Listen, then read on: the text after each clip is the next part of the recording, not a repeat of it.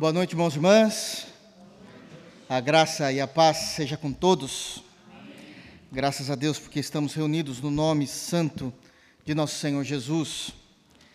Quero convidá-los a abrirem a Bíblia no livro histórico de Esdras, capítulo de número 5. Nós iremos, com a graça de Deus, continuar esta série de mensagens que temos pregado expositivamente neste livro.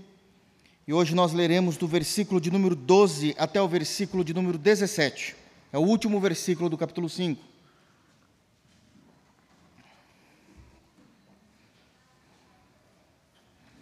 Esdras, capítulo 5, verso 12 a 17. É importante que todos leiam e peço encarecidamente que os irmãos mantenham suas Bíblias abertas para que possam acompanhar o texto durante o sermão. É um sermão expositivo, então nós leremos, explicaremos e aplicaremos o texto. Amém? Todos abriram? Verso de número 12, palavras de Esdras, narrando os fatos que Tatenai e Bozenai levaram ao rei Dário.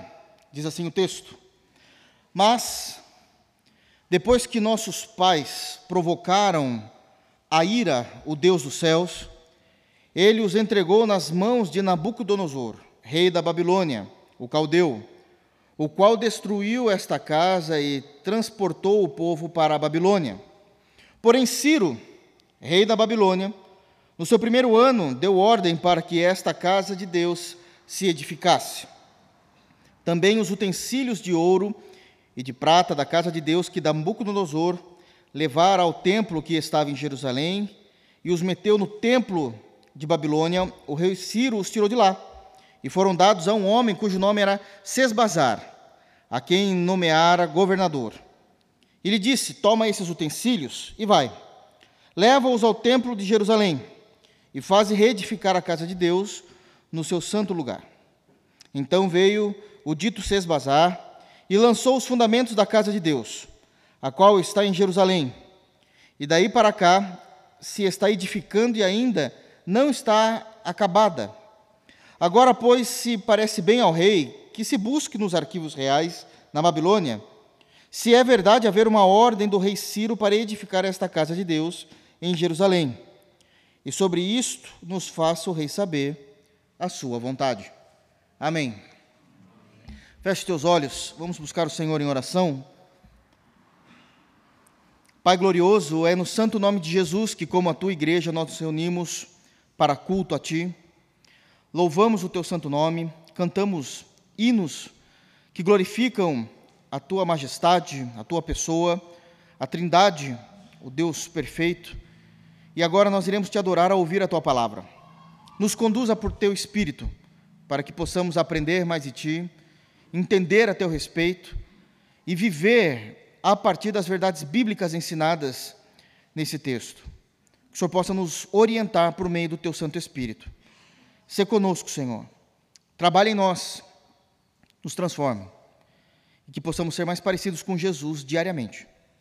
É essa a nossa oração em Cristo Jesus. Amém. Queridos, os irmãos bem sabem, desde que nós estamos pregando no livro de Esdras, a competência histórica desse livro e como nós conseguimos enxergar verdades maravilhosas a respeito de Deus, a respeito do povo de Deus e a respeito de como a igreja do Novo Testamento precisa se aplicar nessas leituras, tirar informações valiosas dessas leituras e viver a partir daquilo que o texto fala aos nossos corações.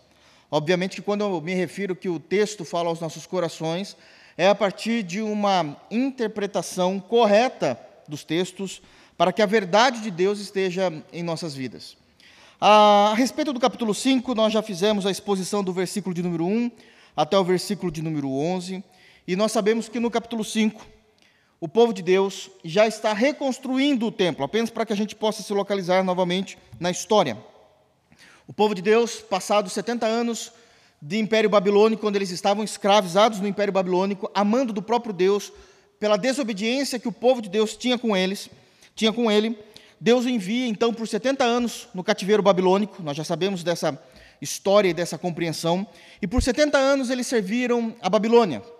Obviamente que numa noite de bebedices, numa noite de orgias, Deus acendeu seu furor contra a Babilônia e enviou os assírios, em que uma única noite destruiu todo o império babilônico. Essa narrativa está no profeta Daniel, no capítulo 5.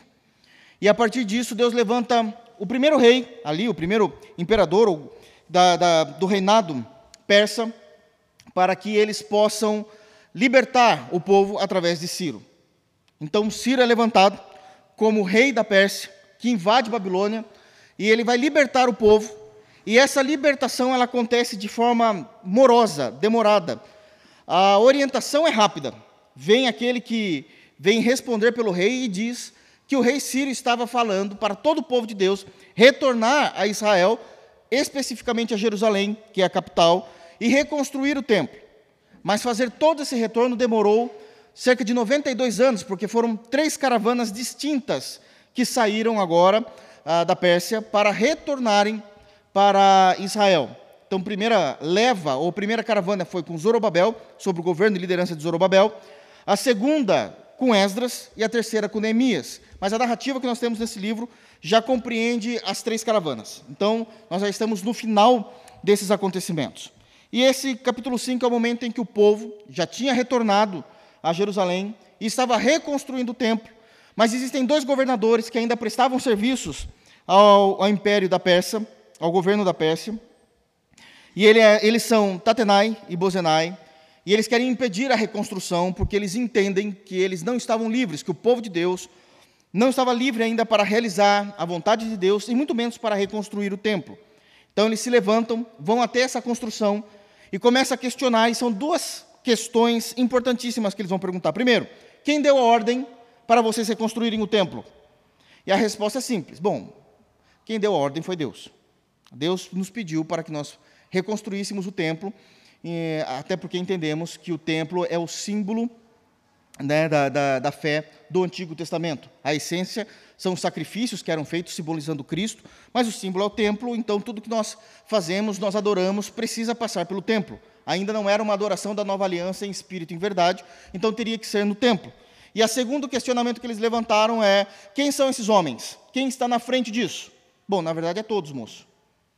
O senhor chegou atrasado, porque a gente é um povo só, nós temos uma única aliança com o nosso Deus, e nós estamos aliançados, e está todo mundo envolvido nisso.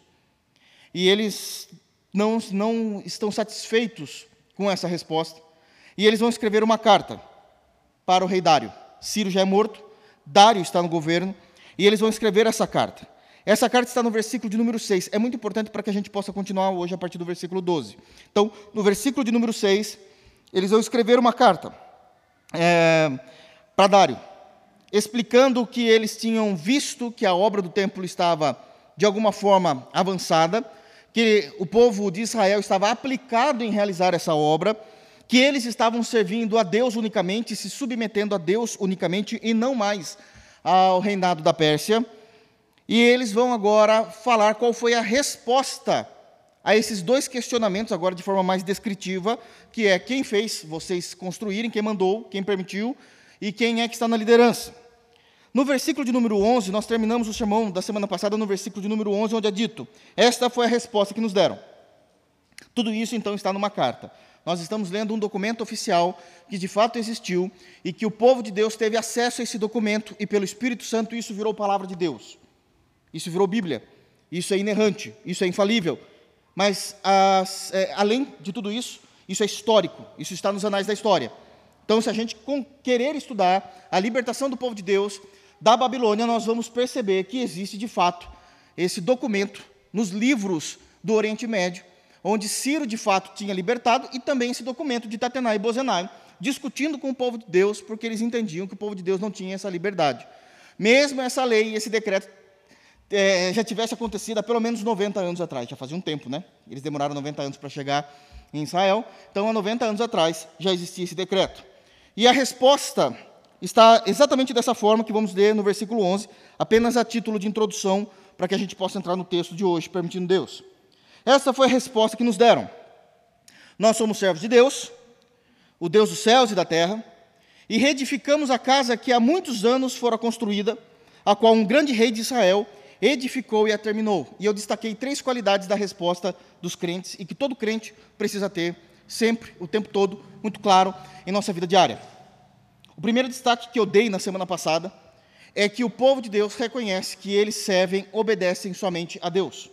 Isso não significa que nós somos contra o governo, mas entre numa, numa situação em que precisamos escolher se nós obedecemos a Deus, ou o governo, ou o político, a Deus, ou os empresários, a Deus, ou os homens com autoridade que existem nesse mundo, nós sempre iremos escolher a Deus.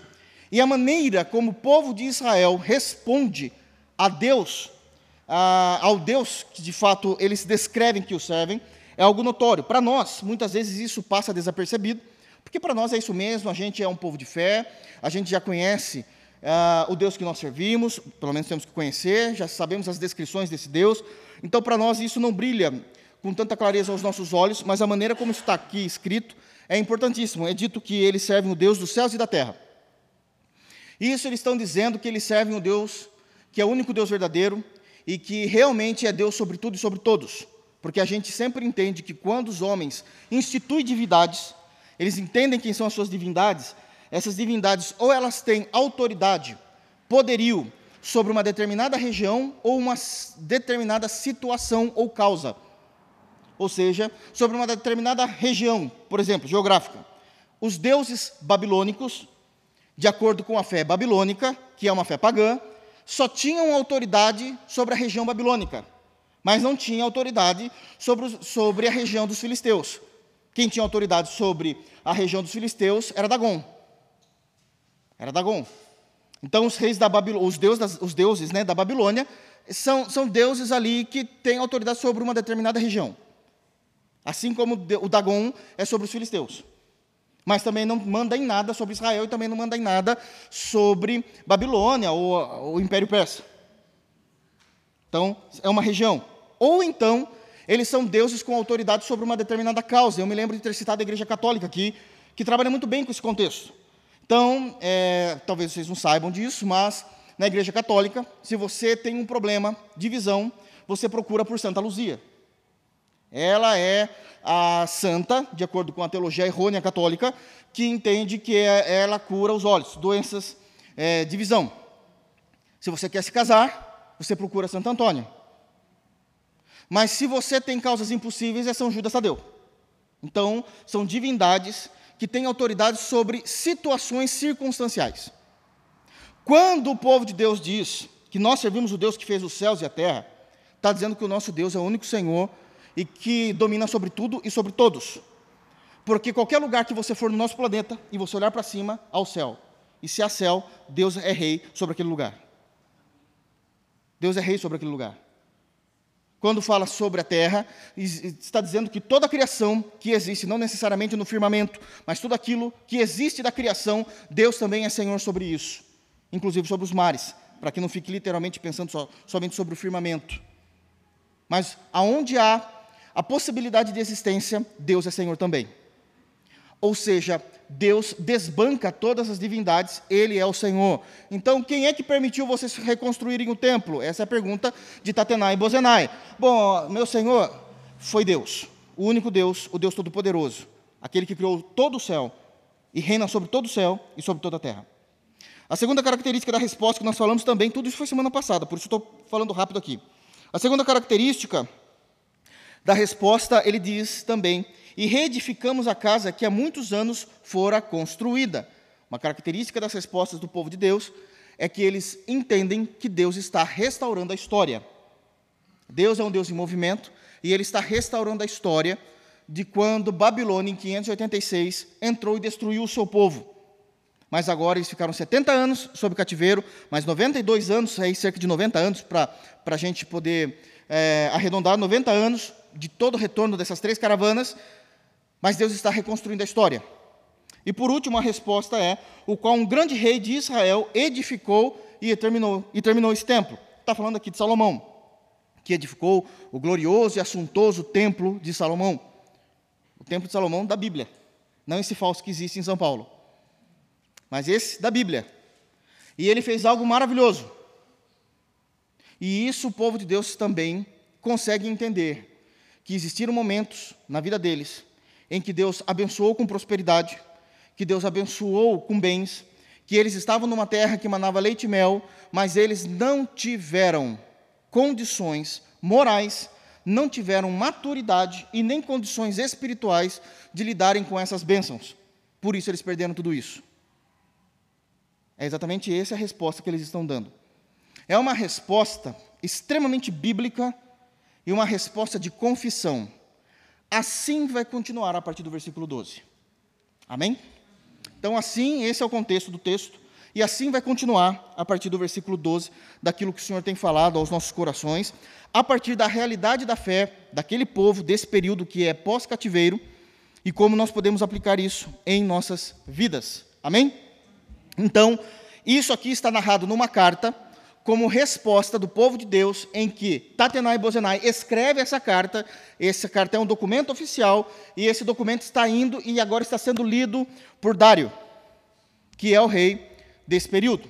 Então, ele está lendo aqui a resposta do povo de Deus. Continuando, então, versículo de número 12. Irmãos, o texto que nós temos agora é um texto extremamente pontual e sério. Não que os outros não sejam mas que nós vamos precisar entender esses textos à luz de outros textos. Então, geralmente eu não faço isso, mas conforme eu vou percebendo que a igreja vai aguentando, eu vou tentar apertar um pouquinho mais na teologia e tentar espremer um pouquinho mais o caldo daquilo que é possível num sermão. Então, hoje nós vamos fazer muitas correlações teológicas no texto, para que os irmãos possam entender a seriedade da resposta dos irmãos daquela época, dos judeus, que até então são irmãos em Cristo, até porque eles não tinham Cristo para crer ainda. A partir do momento em que Cristo veio e eles não crerem em Cristo, os judeus não são mais irmãos. Eles são heréticos.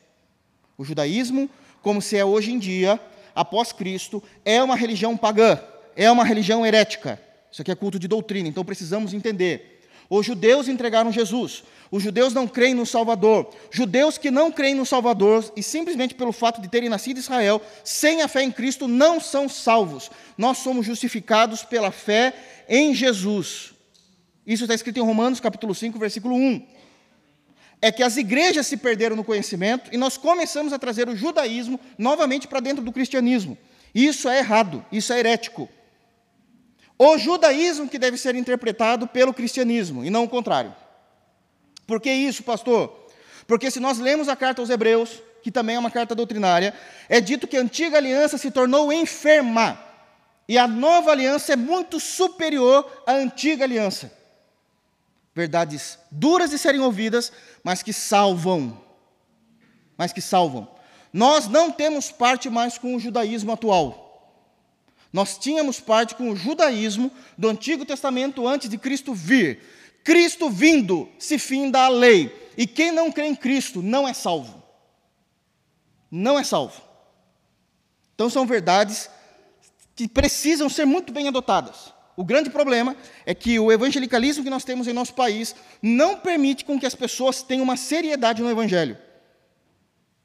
E nós vamos ver aqui textos hoje que precisamos compreender a resposta e nós vamos entender que a resposta do povo de Deus, quando era dada, eram respostas consistentes e extremamente teológicas. Não são respostas para agradar os ouvidos, não são respostas que estão, de alguma forma, envolto no politicamente correto, mas são respostas doutrinárias e respostas seríssimas. Então, vejam bem o que está escrito no versículo 12. Eles continuam então respondendo. Já falaram que eles servem a Deus, o que aconteceu com eles, como eles se arrependem. Mas olha só, versículo 12. Mas, depois que nossos pais, tudo isso aqui é a resposta ainda do povo de Deus, mas depois que nossos pais provocaram a ira, o Deus dos céus. Até aqui. Mas, depois que os nossos pais provocaram a ira, o Deus dos céus. E aqui nós já temos a primeira informação importantíssima do texto e do sermão de hoje. Todo crente em Jesus, todo crente em Deus, reconhece legitimamente os seus pecados e os seus erros. Todo crente em Jesus todo crente em Deus reconhece legitimamente os seus pecados e os seus erros. Deixa eu falar uma coisa para os irmãos. Todo crente um dia já pecou. Todos pecaram. Todo crente um dia já pecou, seja em obras, em ações, em pensamentos. Mas, pastor, eu só pensei, pensamentos também são pecaminosos. Se nós lemos o Salmo 19, o versículo 14, diz que seja o nosso falar e os nossos pensamentos agradáveis a Deus. Paulo diz em Filipenses capítulo 4, versículo 8, que os nossos pensamentos precisam ter honestidade, virtude. Significa que então há pensamentos que são pecaminosos diante de Deus. Os crentes pecam por ações, por falas, por pensamentos, pecam no ouvir, naquilo que ouvem, pecam no falar, pecam no olhar. Todo crente um dia peca. Aliás, todo ser humano vai pecar. Mas o grande ponto é o que ele faz com o seu pecado. Todo crente, por amor a Deus, ele se arrepende em penitência dos seus pecados e apresenta os seus pecados a Deus com o coração quebrantado e sincero em arrependimento diante de Deus. E quando isso acontece, começa a existir a cura e o trabalhar de Deus no coração do indivíduo, do irmão ou da irmã. É exatamente esse o ponto que eles estão dizendo aqui. Mas depois que nossos pais provocaram a ira, o Deus dos céus, os nossos pais pecaram, eram crentes, eles tinham a aliança, eles tinham os profetas, eles tinham a lei de Moisés, e mesmo assim eles desobedeceram. Nós não. Nós somos o povo, a geração que está retornando do cativeiro, reconhecendo os pecados. Nós não queremos mais isso para nós. Mas os nossos pais falharam não somente em pecar, os nossos pais falharam em não se arrepender. Em não se arrepender. O maior problema que nós podemos ter diante de Deus não é somente o pecado cometido em si, que isso já é uma transgressão. O maior problema é que após pecar não há arrependimento. Mas quando há arrependimento, começa o trabalhar de Deus para que o homem e a mulher de Deus, o irmão ou a irmã, comece a entrar nos trilhos do Evangelho novamente. E uma das passagens mais lindas que nós temos, e aqui eu quero começar a fazer correlações, é que Deus começa a nos purificar e a trabalhar em nós por causa dos nossos pecados, mas como consequência do nosso arrependimento por meio de Jesus e do nosso amor a Deus, porque isso é importante. O conhecimento de Deus é algo que nos traz temor. Isso é bíblico. O conhecimento de Deus nos traz temor a Deus. Mas aquilo que nos impede de pecar todos os dias conscientemente desejando o pecado diante de Deus, é a falta de amor que nós temos a Deus. O amor que nós temos por Deus é o impeditivo que nós temos de pecar. Se nós o amamos cumprindo o primeiro mandamento, que é amar a Deus sobre todas as coisas, com todas as nossas forças, com todo o nosso pensamento, com toda a nossa alma, isso impede que nós sejamos pessoas escravizadas do nosso pecado. E quando nós, de alguma forma, vacilamos nos nossos pés e caímos no erro, caímos no pecado, há um arrependimento porque nós ainda amamos a Deus. E nesse arrependimento Deus começa a trabalhar. E como é que Deus começa a trabalhar com aqueles que se arrependem do pecado? Deus começa a trabalhar a partir da santificação do crente. Santificação do crente. Então, o fruto do arrependimento são frutos dignos do nosso arrependimento. Existe um fruto do nosso arrependimento que isso é notório. E eu gosto muito do texto do profeta Ezequiel, que o próprio Deus vai narrar como é que ele vai purificar o pecado da nação de Israel quando a nação, diversas vezes isso aconteceu, mas pecou contra Deus. E eu queria que os irmãos abrissem em Ezequiel 36, a gente vai começar a fazer essas correlações para vocês entenderem a seriedade doutrinária do que o povo de Deus estava fazendo aqui. Alguns já conhecem esse texto, outros podem ser um texto diferenciado, mas nós vamos perceber tudo que está envolto nessa teologia de Deus restaurar o crente do seu pecado. Como é que isso ocorre? Então, eu queria que os irmãos abrissem em Ezequiel, capítulo 36, E nós vamos ler a partir do versículo 16. Possivelmente, na sua Bíblia, ou algumas traduções, vão ter aí como subtítulo A Restauração de Israel. E aqui nós vamos perceber então o trabalhar de Deus na vida do crente arrependido do seu pecado. E como é que isso aconteceu? Essa narrativa está estruturada em a maneira como eles pecaram, o que é que o povo, o povo de Deus cometeu ou transgrediu a Deus, e como é que Deus restaurou esse povo. Mas é interessante o sentimento que precisa haver no coração do povo arrependido. Esse aqui são, é uma face, uma face do fruto digno do arrependimento. Então aqui nós começamos a considerar se aquilo que nós sentimos diante de Deus de fato é arrependimento ou não. Então vejamos o texto. Ezequiel 36, a partir do versículo 16, eu não vou estar expondo verso por verso, a leitura vai permitir que a gente já venha entender isso. Nos pontos necessários, nos versículos necessários, eu paro e faço um comentário. Olha o que é dito. 36, 16. Veio a mim a palavra do Senhor, dizendo: Filho do homem, quando os da casa de Israel, então perceba que está se falando do povo de Deus, não está falando de ímpios, está falando do povo de Deus. Quando os da casa de Israel habitavam na sua terra, isso é, em Israel, eles a contaminaram com seus caminhos e as suas ações, como a indícia de uma mulher em sua menstruação, tal era o seu caminho perante mim. Então aqui está dizendo que eles estavam profanando o lugar em que eles viviam, que era exatamente onde eles podiam viver a realidade do pacto que eles tinham com Deus, a aliança que eles tinham com Deus. Derramarei, 18, derramarei, pois, o meu furor sobre eles por causa do sangue que derramaram sobre a terra e por causa dos seus ídolos com que a contaminaram. Eles se tornaram pessoas violentas, eles machucaram, povo de Deus, povo de Deus, machucavam pessoas com suas violências, a ponto de fazer sangue cair sobre a terra, e eles começaram a adorar outros deuses, quebrando o primeiro mandamento. Eles estão em pecado diante de Deus. Qual é a consequência que Deus está fazendo com eles? 19. Espalhei-os entre as nações e foram derramados pelas terras, segundo os seus caminhos e segundo os seus feitos. Eu os julguei. Percebam aqui que Deus então está julgando o seu próprio povo tirando o povo da sua terra, espalhando. Se espalha uma nação, a nação fica fraca, não tem mais autoridade, não tem mais poder, se torna escravo. É isso que Deus está trazendo como juízo sobre o seu povo. 20.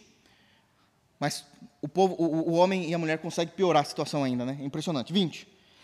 Enxergando as nações para onde foram, profanaram o meu santo nome, pois deles se dizia: São esses o povo do Senhor?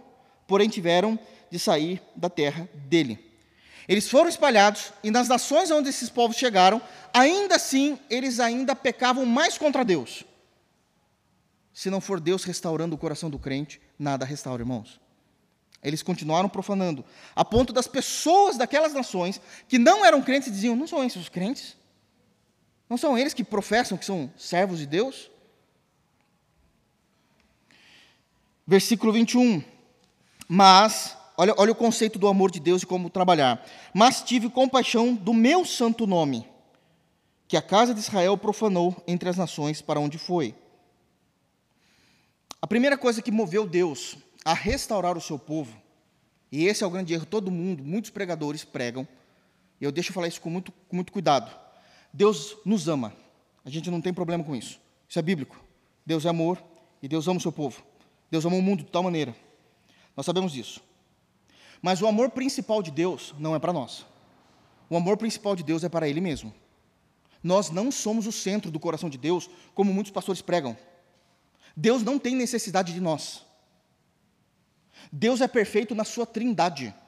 A trindade se comunica, a trindade se conversa, a, a, a trindade se completa.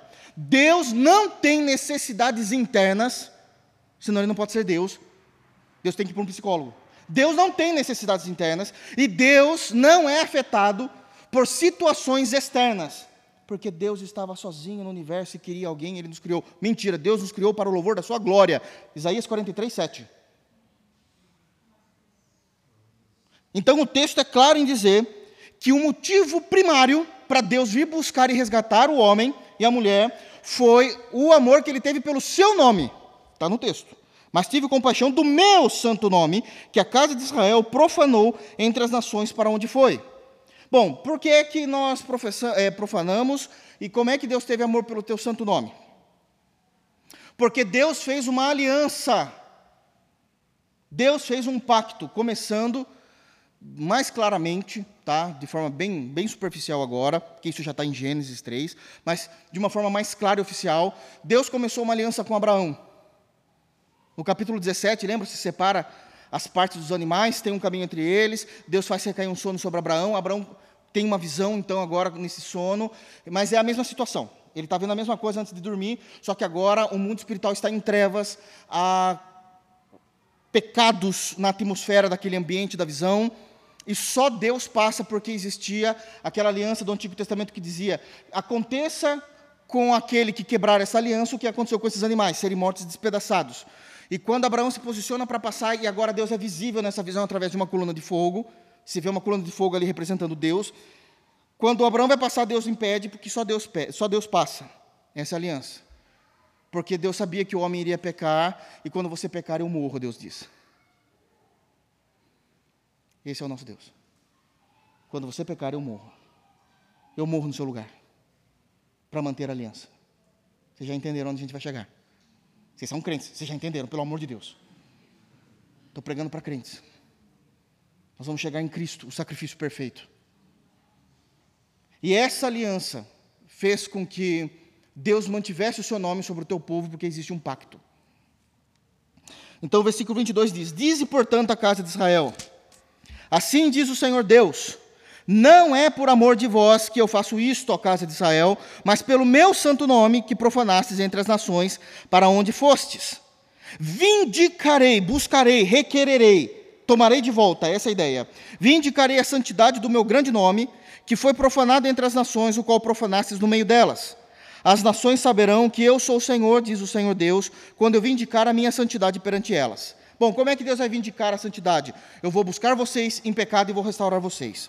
Como é que Deus faz essa restauração? 24. Tomar-vos-ei de entre as nações e vos congregarei de todos os países e vos trarei para a vossa terra, que é exatamente aonde o povo está na narrativa de Esdras. Então aspergirei água sobre vós e ficareis purificados. E aqui é a primeira menção que nós temos do batismo da nova aliança, no batismo das águas. Aspergirei água sobre vós, porque aqui está falando sobre o povo do pós-cativeiro e já fazendo um apontamento para o povo da nova aliança que estava por vir. E todas as vossas imundícias e todos os vossos ídolos e de todos os vossos ídolos vos purificarei. Vos purificarei vocês do pecado e da idolatria. 26. Dar-vos-ei um coração novo, e porei dentro de vós um espírito novo. É Deus que nos salva. Isso não é arbítrio do homem, é Deus que coloca um coração regenerado dentro do homem. Eu dou, dar-vos-ei coração novo, e porei dentro de vós um espírito novo, tirarei de vós o coração de pedra, e vos darei um coração de carne, porei dentro de vós o meu espírito, e fareis que andeis os meus estatutos, guardeis os meus juízos e os observei. A vida cristã é sustentada em Cristo, graças a Deus, e não em nossas obras. É Deus fazendo isso. Habitareis na terra que eu dei aos vossos pais, vós sereis o meu povo, e eu serei o vosso Deus. Livrar-vos-ei de todas as vossas imundícias, farei vir o trigo e multiplicarei, e não trareis fome sobre a terra. Multiplicarei o fruto, e agora ele está dando qualidade de vida. Ele não apenas nos salva, mas o Senhor nos dá qualidade de vida. Multiplicarei o fruto das árvores e a novidade do campo, para que jamais recebais a vergonha, né, o opróbrio da fome entre as nações. Agora o versículo 31 é o fruto do arrependimento. Isso é notório. Então vos lembrarei dos vossos maus caminhos e dos vossos feitos, que não foram bons, tereis nojo de vós mesmos por causa das vossas iniquidades e das vossas abominações. O fruto digno do arrependimento é quando nós olhamos aquilo que nós cometemos, aquilo que nós fizemos e sentimos nojo da nossa humanidade caída. Está no texto. Isso é fruto digno de arrependimento. Nós sentimos nojo. Como é que eu pude? Como é que eu fiz? Como é que eu troquei a graça de Deus por esse prato de imundícia? Como é que eu abri mão de seguir a Jesus naquele momento da minha vida para escolher ser um ser que transgrediu de forma nojenta como o diabo transgrediu a lei de Deus?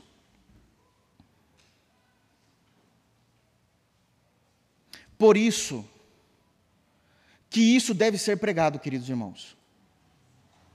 Para que o arrependimento não seja apenas da boca para fora, como acontece muitas das vezes, espalhados nas igrejas cristãs no mundo, onde pessoas pecam e dizem: Não, mas eu me arrependo, está tudo bem. Não, eu não, vou, eu não posso de nenhuma forma desconfiar do teu arrependimento, mas existe um fruto de nojo quando você olha para o que você fez, a ponto de você sequer imaginar fazendo isso novamente. Porque você dá nojo em você mesmo. E por isso nós precisamos do sangue de Cristo nos lavando e nos purificando de todo pecado.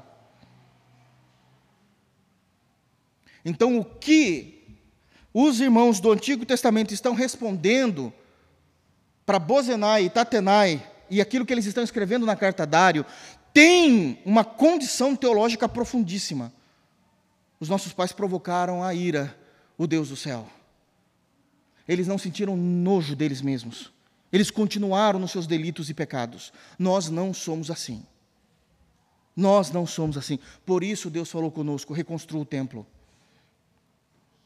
Reconstrua o templo. Conseguem perceber a seriedade? A gente vai continuar. Vamos lá, vamos voltar para Esdras. Em segundo lugar, ainda no versículo de número 12. Nós lemos a primeira parte, vamos ler a segunda parte do versículo. A primeira parte diz: Mas depois que nossos pais provocaram a ira, o Deus dos céus. Segunda parte do versículo. Ele, ele quem Deus, os entregou nas mãos de Nabucodonosor, rei da Babilônia, o caldeu, o qual destruiu essa casa e transportou o povo para a Babilônia. Em segundo lugar, prestem muita atenção agora, porque isso aqui é doutrinário, para que ninguém entenda de forma desapercebida, de forma errônea, equivocada o que eu vou dizer aqui. Há, há, existe, juízos de Deus apenas para conter o mal. Há juízos de Deus apenas para conter o mal. O povo de Deus, aqui é povo de Deus, em Esdras. O povo de Deus que eles estão narrando, que são os seus pais, eles pecaram, continuaram nos seus pecados, e porque eles estavam continuando nos seus pecados, eles estavam caminhando, caminhando para um ambiente sem volta, para um lugar que não tinha mais volta. Tamanho era a violência, a idolatria e estavam se perdendo de tal forma que tudo aquilo que eles poderiam cometer, a partir de então, era só maldade. Só maldade. A gente está falando de povo de Deus. Eu tenho intensificado essa informação para que vocês percebam o como nós precisamos cuidar da nossa santidade diária, da nossa pureza diária. Tudo que eles faziam era só maldade. E Deus precisou trazer juízo sobre eles. Qual é o juízo? Deus fez com que o Império Babilônico entrasse no Reino do Sul, aqui é o Reino do Sul, e levasse o Reino do Sul em 586 a.C. para a Babilônia. E não apenas levasse todo o povo para a Babilônia, mas destruísse todo Israel. Destruir literalmente. Destruiu tudo aquilo que estava construído em Israel, seja tanto na tribo de Judá como em Benjamim, que era a tribo que, que fazia parte do Reino do Norte, as duas tribos. Então, isso é destruído. E esse juízo de Deus vai durar por 70 anos, que é os 70 anos do cativeiro babilônico que nós conhecemos. O que isso quer dizer? Que não apenas eles se arrependem, essa geração se arrepende do pecado dos seus pais e não querem ser igual, não querem ser iguais, mas também eles entendem que há juízos, que existem juízos de Deus para frear, para conter a maldade. Quando as Escrituras falam a respeito do juízo de Deus, nós precisamos levar é, dois pontos em considerações. Nós estamos em culto de doutrina, então é exatamente aqui que a gente precisa pensar. Quando a Bíblia fala de juízo de Deus, nós precisamos levar dois pontos em consideração. Primeiro, o primeiro juízo de Deus, que a gente precisa levar em consideração, é o extermínio. Difícil de falar isso, né? Deus exterminando, sim. Deus exterminou nações. Olha a Síria, olha a Babilônia, olha o Império Greco-Macedônio, olha o Império Romano, olha o Egito. Deus, ele extermina para destruir. para acabar, para aniquilar. Deus faz isso. Para que a gente possa entender isso com maior clareza, a gente precisa conhecer quem é Deus, e a gente vai entrar nisso agora. E o segundo destaque que eu queria dizer a respeito do juízo de Deus é que muitas vezes há juízos que são pedagógicos. Deus não tem por intenção destruir totalmente aquela nação, aquele povo, aquele indivíduo, mas ele vai fazer sofrer em seu juízo para que ele possa ser resgatado no momento certo pelo próprio Deus em arrependimento. Em arrependimento. Então a resposta do versículo 12, no final do versículo 12 do texto, o povo de Deus está reconhecendo que eles sofreram juízo da parte de Deus. E esse juízo, num primeiro momento, foi de forma pedagógica, para que eles pudessem retornar, mas eles entendem que há juízo de Deus, que é para o extermínio, tanto que Deus exterminou a própria Babilônia. Eles não estão mais respondendo ao rei da Babilônia, eles estão respondendo ao rei da Pérsia. Deus destruiu. Mas a gente precisa entender, então, o caráter vingativo de Deus. Porque eu sei que, como crentes que somos em Cristo, nós já conhecemos o caráter amoroso de Deus. Deus é amor. Mas pregar somente que Deus é amor é excluir todo o outro, todas as outras faces do caráter de Deus, sua santidade, a sua pureza, e que Deus é um Deus vingador. Para isso eu também quero correlacionar dois textos da Bíblia importantíssimos. O primeiro, eu queria que os irmãos abrissem em Naum. Naum, irmãos, a gente pregou há pouco tempo em Abacuque.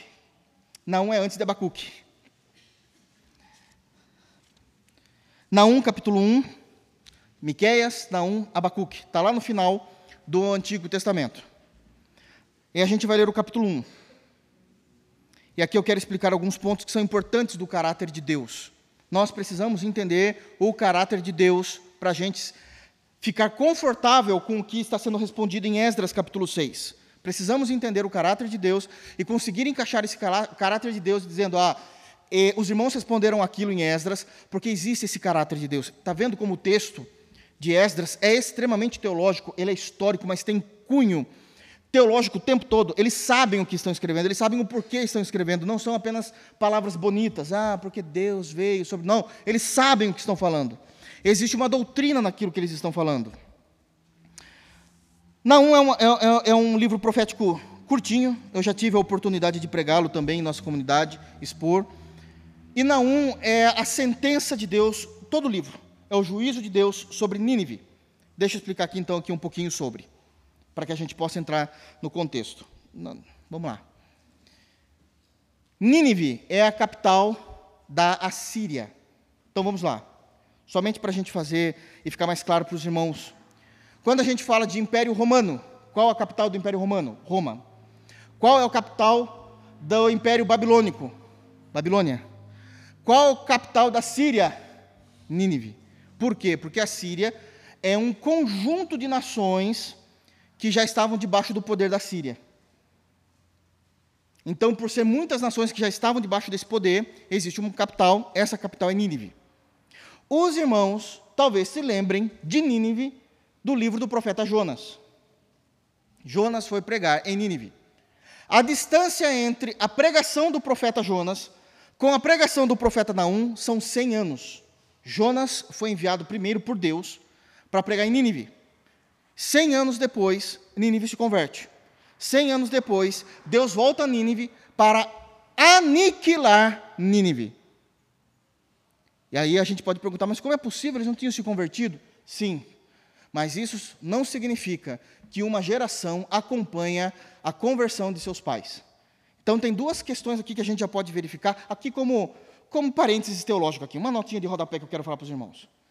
Se nós olharmos como a nossa realidade sendo Nínive, quem nós somos? O povo de Jonas, que tinham pais idólatras e se converteram, ou seja, nós somos os convertidos, olhamos para trás e os nossos pais erraram na maneira que criam, eram idólatras e nós nos convertemos por causa da palavra de Deus, ou nós somos o povo de Naum, que tinham pais crentes, mas os filhos se desviaram e é essa a realidade que nós temos no livro. Interessante isso. Interessante isso. Então, o profeta não é levantado. Jonas tinha pregado, Jonas não queria que Nínive se convertesse, tem toda aquela questão, mas independente dessas, desses problemas emocionais do profeta Jonas, ele prega, uh, ele prega o arrependimento em Nínive. Nínive crê, inclusive o rei de Nínive daquela geração crê, todos da cidade creram, e a cidade não foi destruída. A mensagem do profeta Jonas era clara: 40 dias e Nínive se subverterá. Eu vou destruir Nínive. E Nínive se converteu e Deus não destruiu. Cem anos se passaram, é uma geração e meia depois, basicamente, ou, ou só uma geração, se existiu ainda um tempo da, da antiga geração. Uma geração depois, essa cidade estava totalmente idólatra e difícil de se viver nela diante da vontade de Deus. E Deus levanta o profeta Naum. E como é que começa Nínive? Olha que belezas. Capítulo 1. Sentença contra Nínive, algumas traduções, peso contra Nínive. Todas as vezes que um texto começa com peso ou sentença, significa que vai vir juízo de Deus. Nós vemos isso tanto no Pentateuco, a gente vai ver isso em, no profeta Malaquias, nós vamos ver isso em Isaías 13, com o juízo sobre o Império Babilônico, em Isaías 19, sobre o juízo do Império Egípcio, peso da palavra de Deus. Então é uma sentença. E começa então assim: eu vou ler e vou explicando de acordo também para os irmãos entenderem o caráter de Deus. Sentença contra Nínive, livro da visão de Naum, o Ecosita. O Senhor está falando de Deus Pai. O Senhor é Deus zeloso e vingador. O Senhor é vingador e cheio de ira. O Senhor toma vingança contra os seus adversários e reserva indignação para os seus inimigos. Irmãos, o texto é claro do profeta Naum que Deus é um Deus de amor, mas Deus é um Deus vingador. E qual é o grande problema que nós temos com a nossa atual geração em explicar e expor esse caráter da face de Deus? É que muitos pregadores escondem o caráter vingativo de Deus. Não pregam Deus em sua completude. É claro que o texto está dizendo que Deus tem duas características. Deus é um Deus zeloso e vingador. Zeloso é que Deus cuida daquilo que é seu. Deixa eu explicar isso em forma mais prática. Você que trabalha incansavelmente para conquistar as coisas nessa vida, que não é tão fácil. E aí, quando você conquista aquilo, você cuida. Deus tem esse caráter. Ele é zeloso com aquilo que é dele. Bom, o que é de Deus? Tudo. Teus são os céus, tu é a terra, o mundo, a sua plenitude, tu os criastes. Tu o formastes. Deus é um Deus zeloso. E depois vem a segunda característica: Deus é um Deus vingador. E alguém pode dizer: Meu Deus, Deus é vingança. A vingança é ruim. Aonde que a Bíblia diz que a vingança é ruim? Nós precisamos ler a Bíblia com mentes de crentes. Isso me ajuda muito como pastor de vocês. Nós precisamos ler a Bíblia com mente de crentes. A Bíblia não diz que a vingança é ruim. A Bíblia diz que é proibido o homem ser vingativo. São coisas distintas. São coisas distintas. O fato de Deus proibir o homem, a mulher, serem ou terem um caráter vingativo, não significa que a vingança é ruim. Em Romanos capítulo 12, a partir do versículo 19, é dito, da parte de Paulo, e a gente já está no Novo Testamento, numa carta, na carta mais teológica do Novo Testamento, em que Paulo diz que nós não podemos agir com vingança, não sejais vingativos, mas guardai tudo isso para a ira. A ira de quem? De Deus. Então, ser vingativo não é algo ruim quando pertence a Deus. Ser vingativo é proibido à humanidade. Pastor, por que, que é proibido o homem e a mulher serem vingativos? Porque para ter um caráter vingador, ter um caráter vingativo, precisa ser acompanhado de um caráter justo, santo e perfeito. Nós não somos isso. Nós não temos condições de sermos pessoas vingativas, porque iremos vingar a partir das nossas emoções, dos nossos apelos e dos nossos achares a respeito da vida. Deus não sofre essas interrupções. Então nós não podemos ser vingativos, mas Deus é. Está escrito no texto. Deus é zeloso e vingador. O Senhor é vingador e é cheio de ira. Deus é vingador. É dito em Deuteronômio: Minha é a vingança, diz o Senhor. Então nós precisamos pensar como crentes. O que é proibido é o homem e a mulher serem vingativos, mas Deus tem condições perfeitas de um caráter para poder ser o vingador. Então, ser vingador é uma coisa boa, porque Deus é bom, diz o versículo 7 do capítulo 1 de Naum. O Senhor é bom. Isso não está contrastando, pastor, com o versículo 2 que fala que Deus é vingador, e no versículo 7 diz que Deus é bom? Não. Deus ser vingador é uma coisa maravilhosa. Porque o caráter vingador, o caráter vingativo de Deus, mantém a pureza, a proteção e a segurança do seu povo. E é exatamente com esse caráter que ele vai destruir Nínive. Porque Nínive já estava derramando muito sangue, e uma das maneiras de Deus manter a pureza naquela região era exterminando toda a nação. Deus vingador foi bom porque manteve a pureza, a santidade, a proteção de outros povos. Eu falei que eu estou tentando apertar um pouco mais na doutrina com vocês. Então, Deus ser um Deus vingativo é muito bom. Deus é santo, Deus é perfeito, Deus é glorioso, e na glória, na perfeição, na pureza, na santidade de Deus, passa o caráter vingativo de Deus. A gente só precisa entender isso em questões bíblicas e não a partir da nossa consciência de século 21 do Ocidente, do país Brasil, que não vai pensar da mesma forma que a Bíblia nos está trazendo as informações, que é um texto antigo, 500, 600 anos antes de Cristo, no caso de Naum e também de Esdras. A gente não vai conseguir entender isso. A gente tem que entender com os olhos da Bíblia com os olhos da Bíblia. Então Deus é perfeito, e ele continua dizendo: O Senhor Deus é o Deus zeloso, vingador, o Senhor é vingador e cheio de ira, o Senhor toma vingança contra os seus adversários. Então aqui tem uma outra característica do caráter vingativo de Deus. Deus usa do seu caráter vingativo para pessoas que ele mesmo considerou adversários, inimigos de Deus. Horrível coisa é cair nas mãos do Deus vivo. Novo Testamento diz isso na carta aos Hebreus. Está falando a mesma coisa só que com outras palavras. Quer antiga aliança, quer nova aliança, está dizendo a mesma coisa. Horrível coisa é cair nas mãos do Deus vivo. E ele continua dizendo: e reserva indignação para os seus inimigos. Qual crente que nunca pensou o seguinte: por que, que Deus não mata logo? Por que, que Deus permitiu? Por que, que Deus não faz justiça agora? A primeira resposta é: porque você não é Deus porque eu não sou Deus. A gente não tem condições de ser justos. Nós tomaríamos a atitude na hora. Deus sabe o momento em que Ele quer tomar atitude. Ele está, de alguma forma, guardando, reservando a sua ira, a sua indignação para o momento em que Ele decidir. Aqui já fica claro a nossa distância de maturidade para quem nós somos como criaturas diante do Criador. Ele está reservando isso para um dia específico. E esse dia ele não precisa revelar a nós. Isso é doutrina. Então nós não temos mais o porquê dizer por que Deus não fez isso. Porque Deus é vingador, Deus é zeloso e Ele está reservando a sua vingança para o dia que lhe apraz. Mas o versículo 3 mostra que a vingança de Deus, ela é graciosa. Você fala, mas como pode isso, pastor? Como que a vingança de Deus pode ser graciosa, amorosa, benigna? Porque o versículo 3 diz: O Senhor é tardio em irar-se antes de Deus vingar-se dos seus adversários. Ele dá tempo para eles se arrependerem.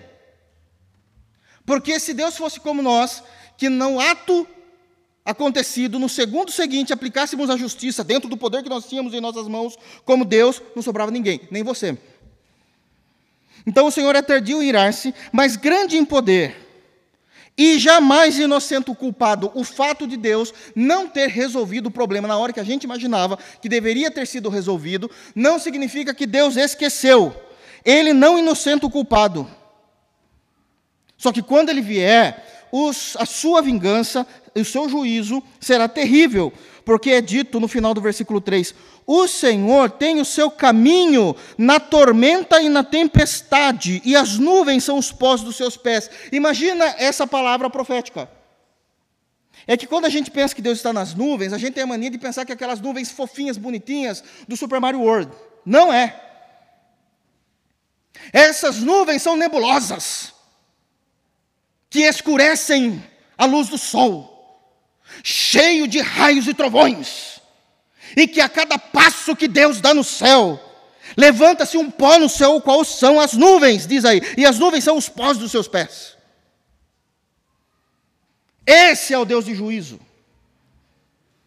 Que conforme ele anda, se levantam-se as nuvens e que escureceram, e todas as vezes que o texto fala de nuvens escuras, isso acontece. Se você ler, em nome de Jesus, você já leu Êxodo 14, que está falando da travessia do Mar Vermelho, é dito que estava de noite, e eles estavam atravessando, e conforme eles estavam atravessando, Deus se manifesta de uma forma para o seu povo e de uma outra forma para o Egito.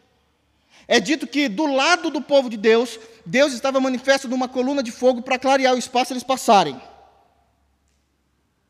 Mas é dito que do lado que estava vindo Faraó, os carros egípcios, Deus estava numa, numa nuvem de trevas, também o mesmo conceito de trovões, relâmpagos, escuridão, mais do que o normal de uma noite estrelada no meio do deserto, fazendo com que eles não tivessem a visão. Isaías capítulo 3, abram lá. Hoje é doutrina, eu, eu, preciso começar a aprofundar com vocês. Se os irmãos abrirem no livro do profeta Isaías, se não der tempo da gente terminar todo o texto, a gente deixa para outro dia, irmãos. Isaías, capítulo 13, profecia contra a Babilônia. Por favor, abram Isaías capítulo 13. Abriram? É muito importante que todos leiam. Isaías 13 está falando da profecia contra a Babilônia. Quando a Babilônia seria destruída, isso já acontece em Daniel capítulo 5. Então, sentença, sentença que, numa visão, recebeu Isaías, filho de Amós, contra a Babilônia. Versículo de número 9. 9 e 10, por favor. Versículo de número 9 do capítulo 13. Eis que vem o dia do Senhor, dia cruel, com ira e ardente furor, para converter a terra em assolação. Essa terra é a região da Babilônia, irmãos, não é a terra toda. Da assolação e dela destruir os pecadores, porque as estrelas e constelações dos céus não darão a sua luz. O sol, logo ao nascer, se escurecerá e a lua não fará resplandecer a sua luz. De novo, um conceito de Deus vindo nas nuvens e essas nuvens sobrecarregadas de tormento, tempestades, raios e trovões. Não são nuvens bonitinhas, branquinhas, que você fala, olha, parece um coelhinho. São, é seríssimo o juízo de Deus. É seríssimo. E Deus fez isso com o seu povo em Esdras. Se os irmãos forem para Isaías 19, vamos ver aqui juntos. Isso mesmo, profecia contra o Egito.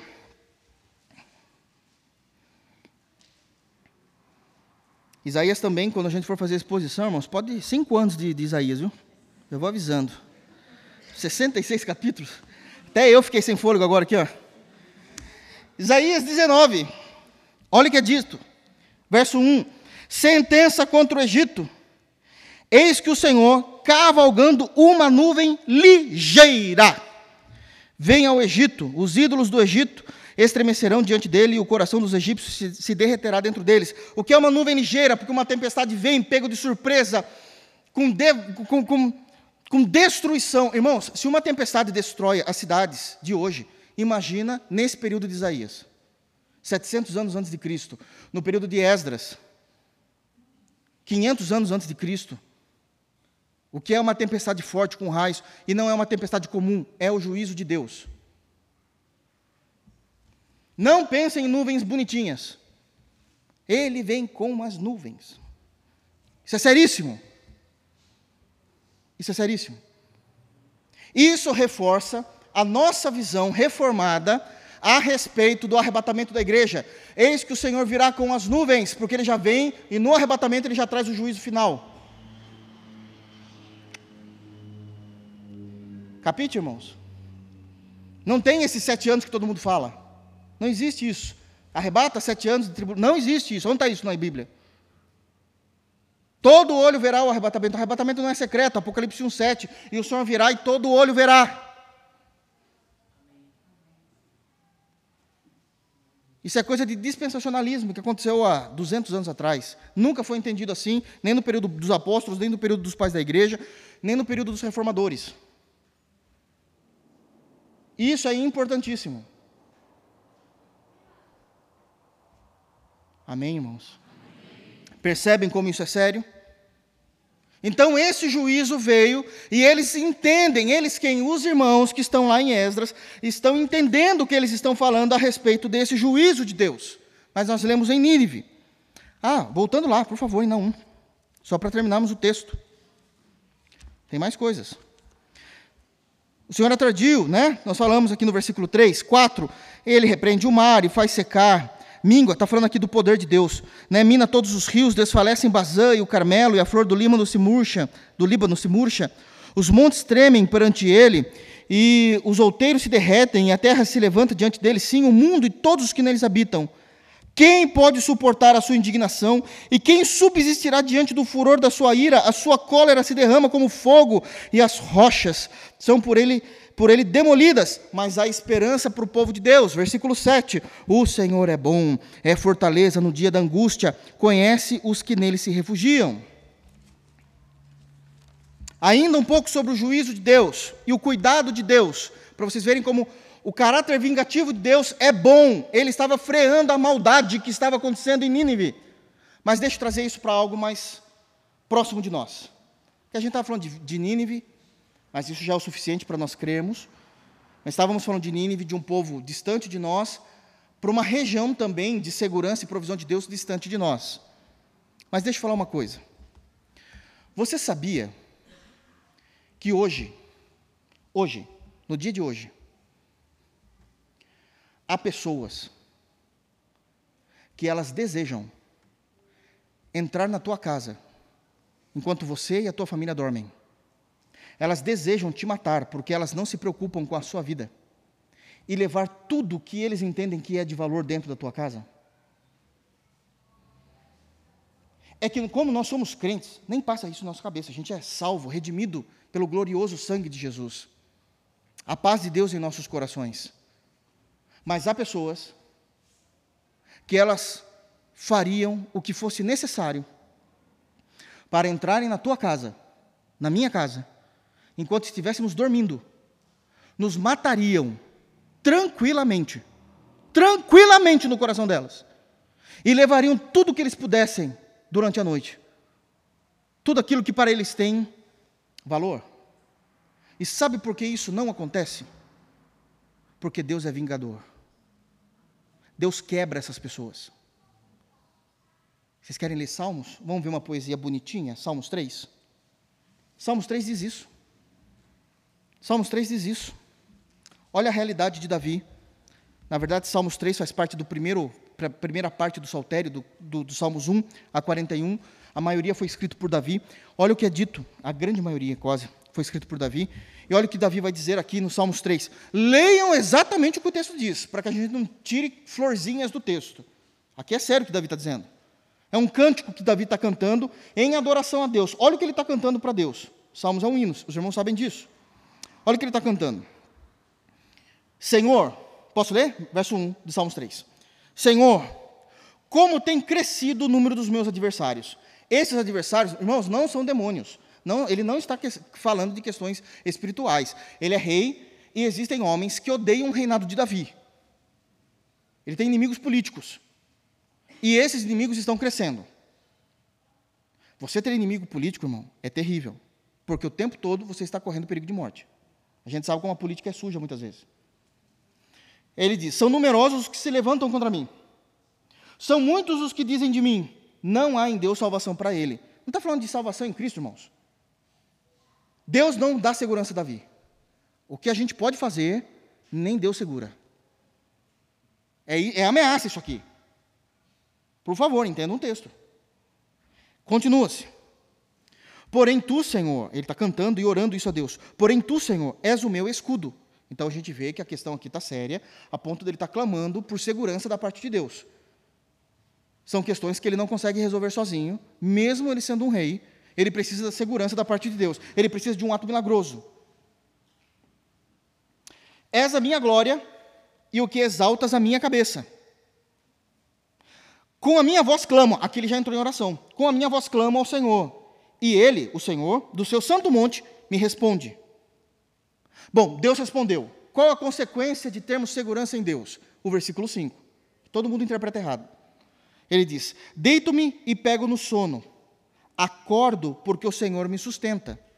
Ele, sabendo da segurança que ele tem em Deus, ele consegue dormir e pegar no sono, e que ele acorda no alvorecer do outro dia, porque Deus o sustentou. Esse sustentar de Deus não é somente no sentido de que Deus deu o ar que ele respira durante a noite, fez o pulmão dele trabalhar involuntariamente enquanto ele dormia, com os movimentos involuntários do corpo humano.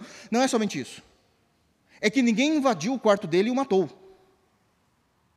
O Senhor me sustentou até aqui vivo. Por isso eu posso acordar. Tanto que a gente sabe que é isso, porque o, o contexto é desse que está falando, olha o versículo 6. Não tenho medo de milhares do povo. Mas o que, tem a ver eu dormir com milhares do povo? Porque esse povo pode entrar no meu quarto e me matar. Então não tenho medo de milhares do povo que tomam posição contra mim de todos os lados. Aí vem o clamor, ele está clamando: Levanta-te, Senhor, salva-me, Deus meu. E aí ele fala o que Deus fez com esses, esses adversários. Pois feres nos queixos a todos os meus inimigos e aos ímpios quebra os dentes. Deus quebrou esses homens. Deus fez com que existisse uma. É muito difícil falar isso porque eu tenho que explicar tudo depois, né? Mas Deus fez que existissem situações em que esses homens sofreram violência e foram quebrados a mandíbula desses homens e os dentes foram quebrados, e isso os impediu de que esses homens entrassem e matassem Davi. Porque Deus é vingador. Se não fosse Deus trazendo juízo sobre esses homens maus, homens maus teriam matado Davi. O juízo de Deus impede a proliferação da maldade. Isso é seríssimo que o texto está dizendo. Por isso que ele diz no versículo 8: Do Senhor é a salvação. Não está falando da salvação da alma. Não é esse o contexto do texto. Do Senhor é o meu livramento. E sobre o teu povo, a tua bênção. Como é que o povo está abençoado? Pela proteção de Deus sobre a sua casa, sobre o seu sono. Sobre o seu sono. Eu vou pedir encarecidamente que os irmãos não faltem no próximo sermão de terça, porque nós vamos entender como Deus faz isso. E a gente vai explicar sobre a doutrina da providência, que é uma doutrina que muitas vezes não é ensinada nas igrejas. Então isso é importantíssimo. A maneira como. A gente está no versículo 12 ainda, né? Não sei porque eu faço isso, mas. Então, isso é bíblico, irmãos. Nós vamos terminar hoje, a gente já sabe disso. Mas isso é glorioso. Porque o versículo 12 nos mostra claramente que todo crente, ele consegue perceber o pecado e os seus erros, e eles se arrependem de tal forma que eles passam a ter nojo do seu antigo modo de viver, nós lemos isso em Ezequiel 36, mas também a resposta desses crentes a, a, para o rei da Babilônia, né, na, na, carta em que foi dito, escrito por Bozenai e Tatenai ao rei da Babilônia, é dito que também Deus os julgou, eles reconhecem o juízo de Deus. E muitas vezes nós caímos no juízo de Deus. É por isso que lá em Apocalipse, nós, nós, o próprio Deus, chamou aquele juízo que nós tanto conhecemos como juízo final. Por que juízo final? Porque existem outros juízos na história que Deus foi realizando. Só uma. Posso também dar uma outra notinha aqui? Se vocês pensarem, ao lerem Gênesis, vocês vão perceber que Noé, se não me falha a memória, Noé foi o único ser humano que enfrentou dois juízos da parte de Deus: o dilúvio mas Noé, quando você vê a, o tempo que ele viveu após o dilúvio, ele também passou pela Torre de Babel, a confusão das línguas. Bom, para quem é teólogo ama essas coisas, né? Vocês nem deram risada. Mas isso é importantíssimo. Noé foi o único que passou por dois juízos de Deus. Ele passou pelo dilúvio E quando Deus faz a dispersão das línguas em, na, na, na, na, Torre de Babel, ele estava vivo ainda, ele viu duas vezes o juízo de Deus. E foi livre dos dois juízos, porque era um homem santo diante de Deus. Porque era um homem santo diante de Deus. Para terminar, versículo 13, pelo menos, vamos lá. Porque Ciro, e eles continuam, então o povo saiu é, e foi para a Babilônia. Porém, Ciro, 13, rei da Babilônia, no seu primeiro ano, deu ordem para que esta casa de Deus se edificasse.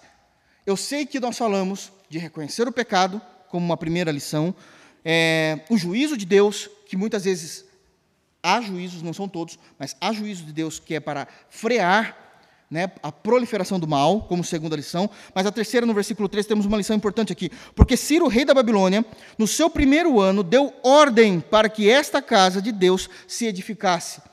A gloriosa misericórdia de Deus. Esses homens foram levados, o povo de Deus, foram levados para a Babilônia, ficaram 70 anos, Deus trabalhou com eles, após 70 anos, Deus cumpre a sua palavra e os restaura.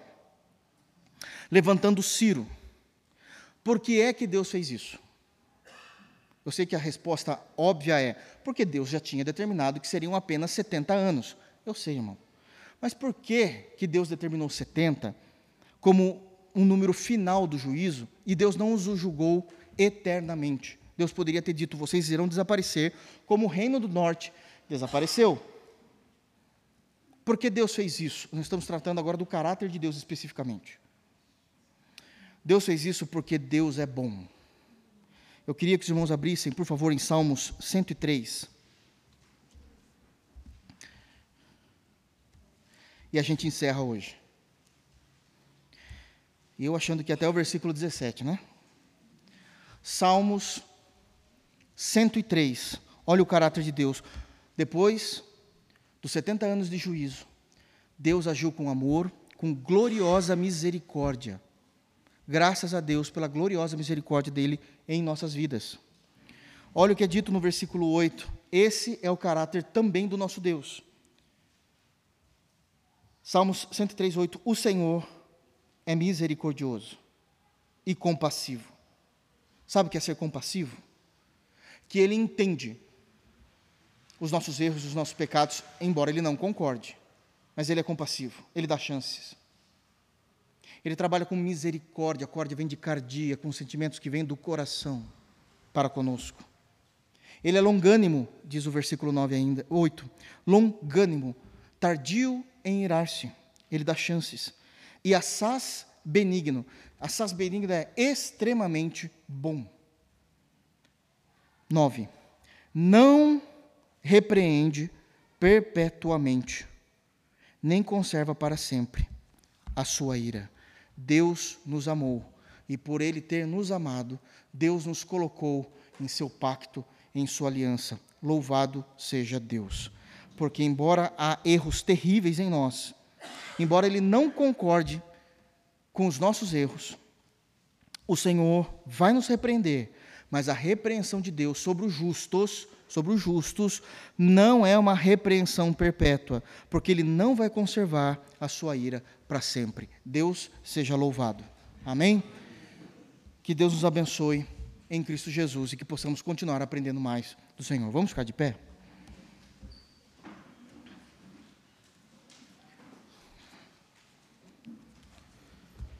Feche os teus olhos, vamos orar para que o Senhor nos leve em paz e na segurança.